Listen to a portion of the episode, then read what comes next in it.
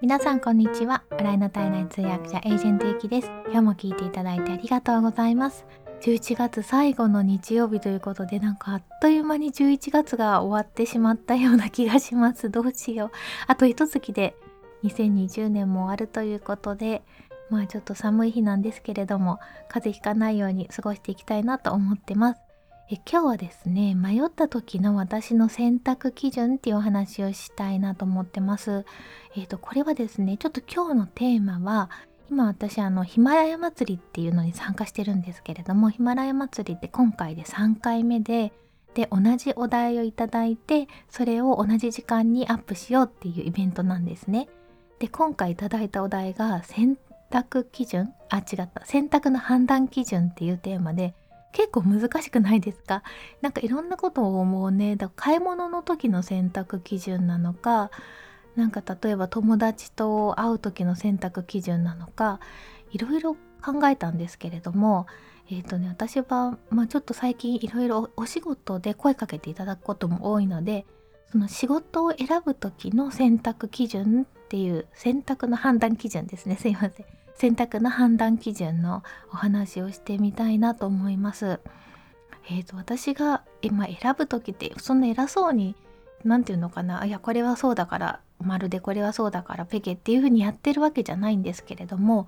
思い返してみると、まあ、ようやくなんか自分分かってきた自分の軸みたいなのがあってでそれは、えーと、コントロールが可能かどうかっていうことかなっていうような気がしますお仕事を選ぶ時に。でえーと、会社員の時っていうのはそのコントロール可能かどうかっていうのを薄々感じていてでかなりそのコントロールが可能な裁量権が大きい仕事を選んでいたつもりなんですけれどもそうは言っても自分ではコントロールできないところもあってでも見ないようにしてたんですね。まあ、見たいところだけ見てあとはまあ蓋するみたいな感じで。でまああえてまあ蓋をしていたって感じかな。でお金ももらえるので あの安定的にお金がもらえるじゃないですか会社員って。なので、まあ、お金とトレードオフだなと思ってそこは見ないようにしてたんかなと思います。例えばですねえーと、今もちょっと実は業務委託でやらせていただいてるんですけれども通訳完全通訳になる前に、まあ、通訳もしつついろいろ英語周り全部みたいなお仕事をしてたことがあったんですね正社員で。でその時に、まあ、オファーされていやこれめっちゃいいじゃんと思ってその魅力的に見えてたところっていうのがそのお仕事に関しては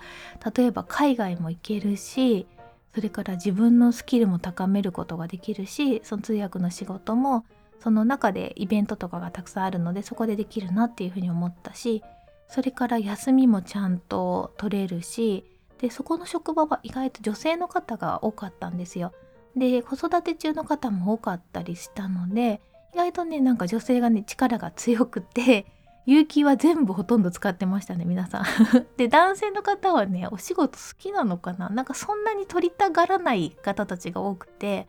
いつもあの繰り越し繰り越しをしてた感じなんですけれども女性はみんな取るのでじゃあ私も普通に取れるっていうその上の方がねあのおつぼね様がみんな取ってると気軽に取れるじゃないですか。なので有給もたくさん取れましたしでかつちゃんとお給料ももらえるっていうことで仕事が少なくても例えばなんか私今会社員じゃなくなって思うんですけど、えっと、例えば2月とかだと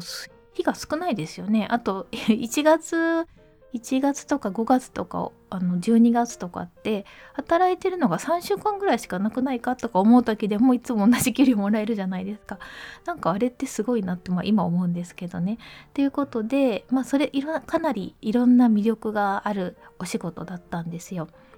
ただやってみて分かったのがあの、まあ、忙しい時は楽しかったんですよね。なんですけれどもそのイベントとかがない時っていうのがね本当に暇だったんですよね。これ聞かれてたらあれだけど。いやでも私暇そうにしてたんでわかると思うので。でいろいろやればいいんですけどあの、まあ、いろ予算っていうのもあるじゃないですか。だからやればやるほど、まあ、国際交流の仕事なので予算を取っちゃうんですよ。だからあんまりこう大風呂敷を広げたり壮大なプランを立ててしまっても困っちゃうんですよね。上の人が。なのでまああんまりその大風呂敷は広げないでその今ある仕事の中でベストを尽くそうっていうような感じでやってたのでまあ今だったらねオンラインとかあのズームの会議とかあるのでいくらでもできるなって思うんですけど当時だともう会うっていうことが前提だったので海外のどこかでイベントをするっていう感じになるとどうしてもなんかお金がかかるっていうことになるんですよね。なのでまあそれほど仕事のあの量を増やすことができなかったので割とね暇だなと思ってたんですよ。で暇だから自分のスキルを高める勉強をしたいなって思うんですけど、まあ、あまりその机の上にわーっと広げてやったり通訳の練習ってブツブツブツブツ喋りながらやるのでそれってなかなかできないじゃないですか会社員でこう島みたいなところでみんなと仕事してると調べ物ぐらいはできるんですけども単語調べたりとかあのニュース調べたりぐらいはできるんですけど本当にやりたいその時間をとってやりたい勉強ができないんですよね。まあ当たり前なんですけど。なのでうん、なんかその本当だったら私はあの仕事をしてしてあのやるべきことをやったら自分のために時間を使いたいなと。その方が絶対私のスキルも上がるし会社にとっても絶対プラスになるのになって思うんですけどあんまりやることもないまま夕方6時まで6時退社の会社だったんですけど6時までま机に張り付いていなきゃいけないっていうのがすごい苦痛だったんですよ。でもっともっとチャレンジなこ群なことをやりたいなと思ったんですけど、まあ、そこまではしなくていいよっていう、まあ、守ってもらえるような環境でもあったのでなんかねあのそこがちょっと自分にとってはすごくわがままなんですけどもコントロールができないなっていうふうに思ってました。まあでもまあそうは言ってもボーナスもちゃんともらえるしまあまあなんやかんや言っても毎月定額でお金が振り込まれるっていうのはかなりの魅力ででしてね それはなかなかねあの何て言うのかな手放しがたい魅力ですよね。ということで、まあ、ある程度は続けてたんですけどたまたまチャンスをいただいて、まあ、フリーランスになりましたと。でフリーランスになるとかなり平等になるんですよね。えっと、会社員の時だと雇われてるっていう感じで1社しか、まあ、当時はそんなに副業も、うん、みんなやってるわけじゃなかったので1社しかないとすごくね依存しちゃうんですけれどもその軸足を1つから2つに増やすだけでもかなり精神的に楽になるし対等になるなって思いました。でそれが3つ以上になるともう本当に自由だなとここを断ってもまだ他にもあの仕事もあるしっていうような感じですごくね気持ちとしては対等になるんですよね仕事をくださる方と。でい,、まあ、いつ切られるかわからないですけどこっちも他で忙しくなったらちょっとお断りしなきゃいけないしなと思うとまあお互い様じゃないですか。でそんな感じであのリピートしてくださってるところが増えていったりして今は主にあの大きなところでは2つの会社さんと、まあ、リテーナー契約っていうか月月額契約みたいなのを結んでプラスアルファであのフリーランスで単発みたいな感じでお仕事をしてるんですけどそのうちの1社はそのさっき言った前の仕事なんですよ。で魅力的だっていうふうに言った海外にも行けるし自分のスキルも高められるしっていうところは残しつつコントロールできないなと思ったところ暇だなとかあのもう終わったら家に帰りたいとか そういう何て言うんですか、まあ、時間のことですねこれはね。そこが解決することができるようになって本当にねよりコントロールが可能になりました。で今今更また何でこんな話をしているのかっていうとあのコロナの時というか、まあ、今もコロナ禍ですけれどもそのフリーランスのお仕事がかなり減ってるっていうのがの業界の中であって今もうだいぶ戻ったんですけれどもねで派遣のお仕事の問い合わせがすごく多かったんですよ。まあ、つまりフリーランスに一回戻っておきながらもう一回派遣でやりませんかっていうような感じの問い合わせがすごく多くてで9時5時でで結構時給も交渉しますよみたいな感じであげますよっていうような感じでなんか一瞬で誘惑されるんですよね。またっていうのはまあ月額でかなりまとまったお金が例えばまあ派遣とはいえ有期なので、えっと、半年だけのプロジェクトですとか書いてあるとまあ半年間かそのくらいだったらいいかなみたいに思ったりするんですけどでもそれってそのいいところしか見てないんですよ。まあ、月額でこのくらい入ってくるなっていうのとあと新しい業界のことも学べるなっていうのとうん、そうですね。まあ新しい業界の新しい知識とか技術が学べるっていうのが一番かな。っていうのはあるんですけどまたあの気持ちを味わうことになるのかっていうあのコントロールできない気持ち。なんかやっぱ9時から5時まで張り付いていなきゃいけないっていうところが私にとってやっぱすごくストレスなのでそこがをあの強く気持ちを強く持ってですね 流されないようにしようと思って何回かお断りしました。だから私にとってはそのあのこのお仕事をやるかどうかっていうのは結構コントロール可能かどうかっていうそこが判断基準になって選んでいるなっていうふうに思いました。もちろんあのすごく魅力的で例えばねどんな仕事かな例えばなんかあのスペース X でしたっけ？イーロン・マスクのところの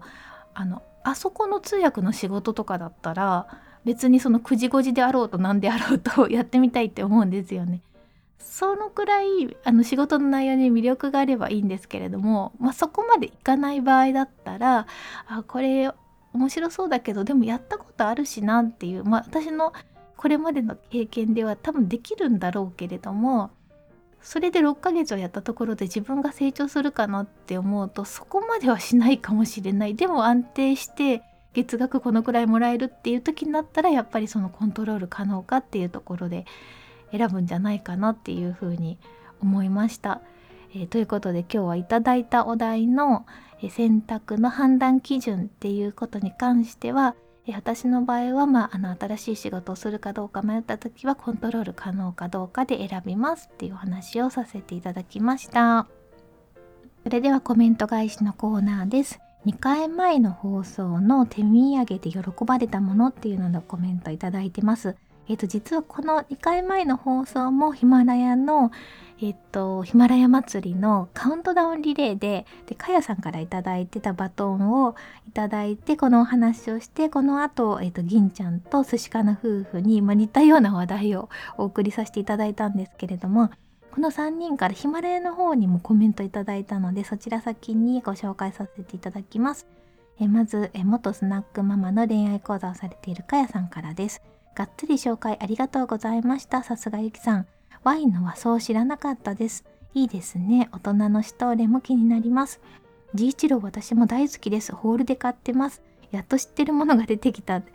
と、相手から聞かれた時に気兼ねなくリクエストできるとスマートですよね。とても参考になりました。また、治一郎食べたくなりましたってコメントいただきました。治一郎結構知ってる方多かったですね。私もね、実は昨日買いに来ました。その後。あの、父にちょっとお願いしてることがあったので、ホールで、まあ、送って、あのこれでお願いみたいにしようかなと思ってその時自分もあの切れ端っていうんですかえっと、切れ端って言ったら言い方悪いんですけどちっちゃなパックになってるのがあるのでそれを買ってきました。コメントありがとうございます。えそれから銀ちゃんさんですね。銀ちゃんさんに私はバトンを渡させていただいたんですけどもえバトンを受け取りました。子供が嬉しかったプレゼントですね。ってことで、えっと、銀ちゃんさんがいただいたそのお子さんがいらっしゃるんですけどここあの嬉しかったプレゼントっていうことでお話をさせていただきました。えっと、銀ちゃんさんとあと寿司かな夫婦さんはえっと、ヒマラヤの方でそのバトンを受け継いでお話ししてくださってるのでよかったらぜひ聞いてみてください。えー、それから寿司かの夫婦さんもバトンを受け取りました。お土産って重要だし悩むところですよね。思いつくだけ話してみようと思います。ということでコメントいただいてます。ありがとうございます。えー、それからスタンド FM の方でもコメントいただいてます。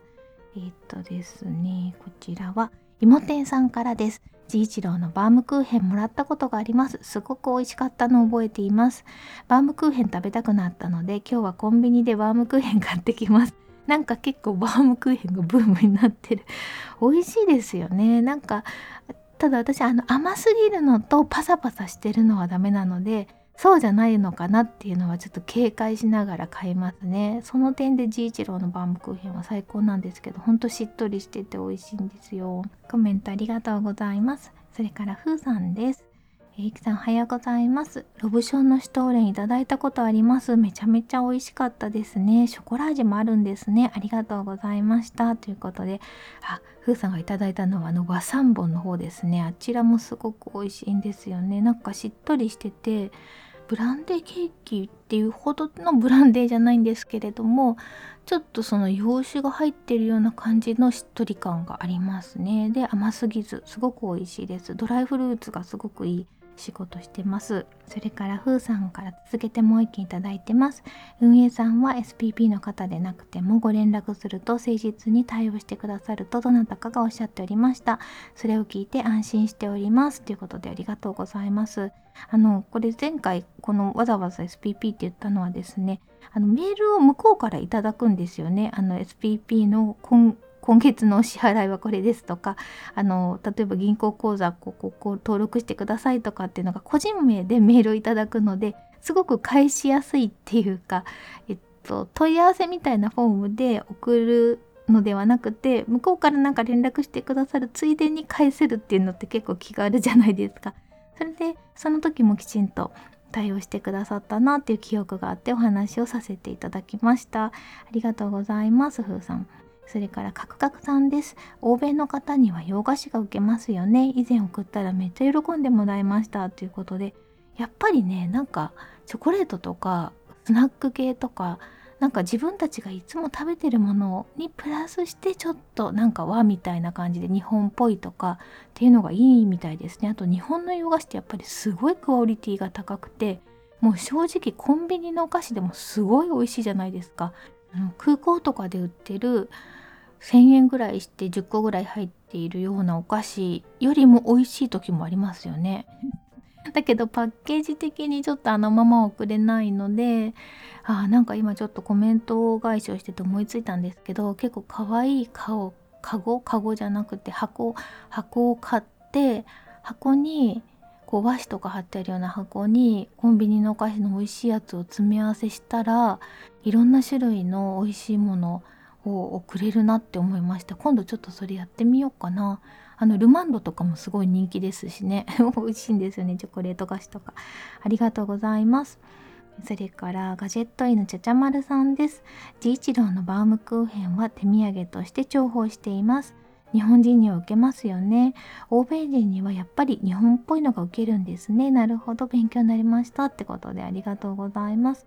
そうそうあの欧米人の方はねなんとなく日本っぽいんだけどでも味は自分たちの知ってる味プラスアルファぐらいの方が安心して食べていただけるんですよね。えまた出張に行きたいなと思うんですけどちょっといつになるかわからないですよね。今状況があんまり良くないのでまあ今はおとなしくしていようと思います。ということで皆様コメントありがとうございました。コメント返しも毎日放送の中でちゃんとできるようになったのであの全然できなかった時があってどうしたらいいのか困ってた時があったんですけど今だいぶあの定着してきて私も楽しくやらせていただいてますのでまたどしどしコメントください。皆さんのコメントお待ちしています。最後まで聞いていただいて今日もありがとうございました。素敵な一日をお過ごしください。お相手はエージェントゆきでした。